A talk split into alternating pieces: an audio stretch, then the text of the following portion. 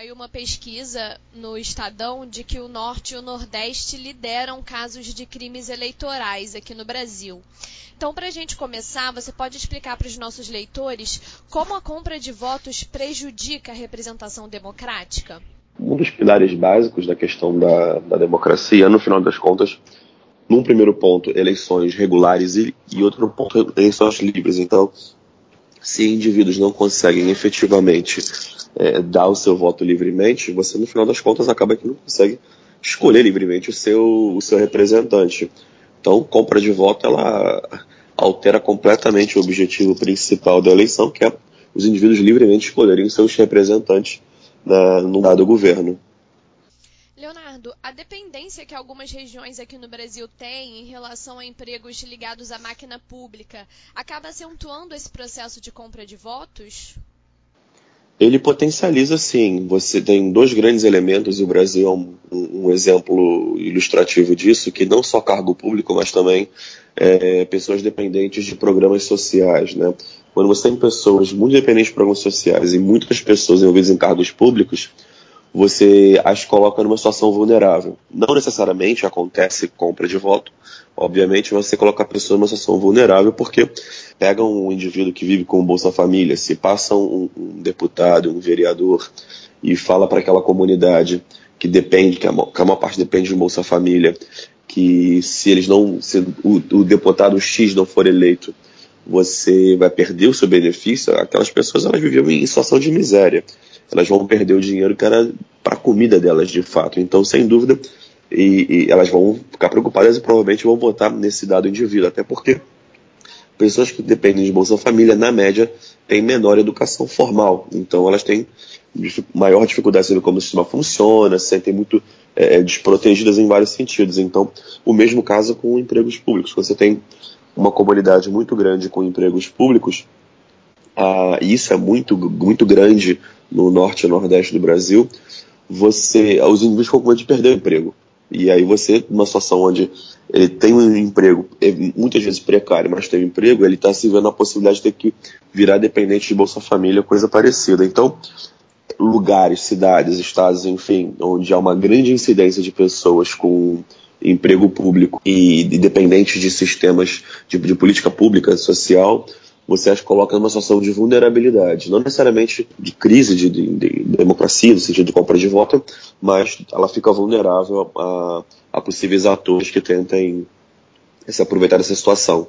E o caráter obrigatório do voto prejudica ainda mais esse cenário? Acho que não, acho que não, porque é, o indivíduo que está se achando dependente, que ele acha que é dependente, ele vai votar de qualquer maneira, né? Quer dizer, você tem, tinha inclusive uma circunstância interessante logo começou a urna eletrônica e, e, o advento do celular com câmera, as pessoas eram obrigadas a ir na, na eleição tirar foto que estava votando para poder provar para quem quer que seja que tivesse é, é, chantagem dela com voto. Hoje em dia você já não pode mais usar o celular na urna eletrônica. Então é, isso vai reduzindo. A pessoa que se sente vulnerável e ela acha que ela precisa realmente votar, eu imagino que essa pessoa não tenha nem clareza de aquele dado deputado, não tem como saber que ela votou. Eu acho que ela se, ela se coloca numa situação realmente de dúvida em relação a, a. Ela não tem segurança, então eu acho que ela acaba indo. O, a ideia, a lógica do, do, do voto obrigatório é que nós damos alguma obrigação para os cidadãos para que eles possam exercer cidadania pelo menos de dois em dois anos, na, nas eleições gerais, nas eleições locais. É, e pessoas faltam mesmo assim, né? Então eu não, eu não, eu não, eu não, eu não colocaria muita força nesse, nessa situação. Eu não, eu não indicaria que o voto obrigatório ele tem uma correlação direta com a questão do, da compra de voto. Acho que quem tem o voto comprado, ele iria de qualquer maneira para poder garantir que não, não seria afetado pela eleição. Mas essa é uma questão polêmica, né? Eu entendo que é, outros, outros especialistas acham que você tirar o voto obrigatório, você reduziria esse tipo de coisa. Eu não acho que seria. Reduziria, provavelmente, mas eu não acho que haveria um impacto tão grande assim.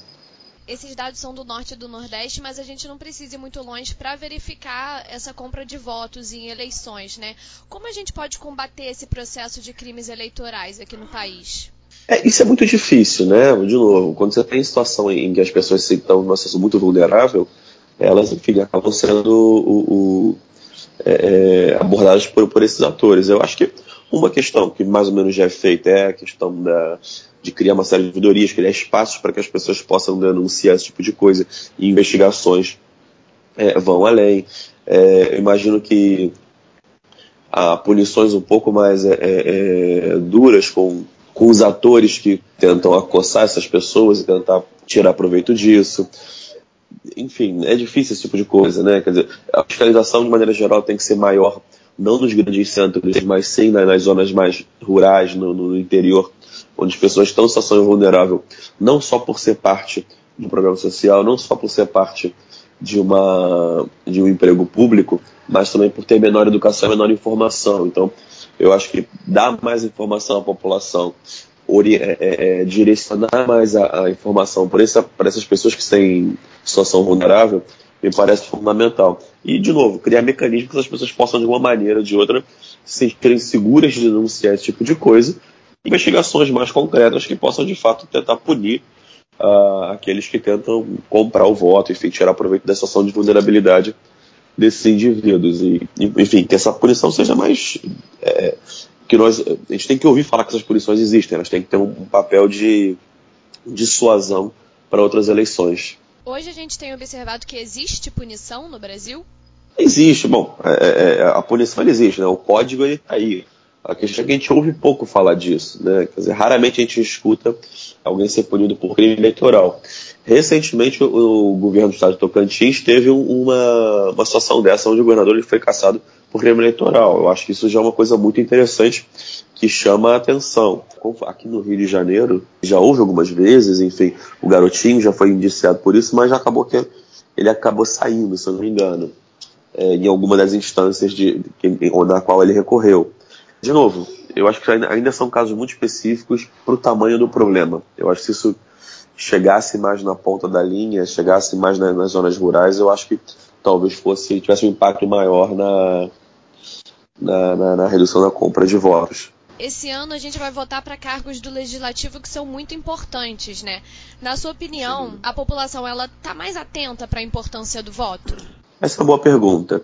Eu acho que nos últimos anos, cada vez mais a gente tem estado atento ao voto. Né? Eu acho que, pelo menos desde a eleição da, da segunda eleição da, da, Dilma contra o Aécio, que foi logo depois daquela da crise, enfim, daqueles protestos do, dos anos 2013, a população cada vez mais, na minha opinião, por um lado positivo, ela deu mais voz à, à, questão política, se interessou mais pela política, se envolveu mais com isso, mas, por outro lado, negativo, polarizou demais. Né? Eu acho que as pessoas se, se colocaram em dois grandes campos e, e o debate está um pouco mais truncado. Isso, o debate estar truncado e polarizado, ele dificulta só a boa informação. Ele facilita a divulgação da má informação. Então, por um lado, sim, eu acho que as pessoas estão mais preocupadas com política, isso é bom. É, para o bem ou para o mal, uma brincadeira que se fez agora na Copa, e eu acho que é mais ou menos verdade as pessoas sabiam mais o nome dos juízes do Supremo Federal do que da seleção brasileira.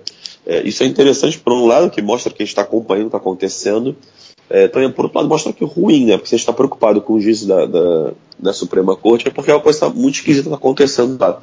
Então, é, respondendo a sua pergunta de forma direta, sim, eu acho que as pessoas estão mais conscientes do problema, é, mas eu não tenho clareza que essa consciência vai se reverter numa, ainda vai se reverter numa ação positiva. Eu acho que a maneira como a coisa está se colocando hoje, é, a polarização ela tem estimulado, na minha opinião, o, a, o acesso e a, utilização de mal, más informações e você acaba pegando informações só do seu lado político e elas que muitas vezes têm viés. Então, eu acho que é um processo, lamentavelmente esse processo não é rápido, ele demora, mas eu acho que o caminho é mais ou menos por aí.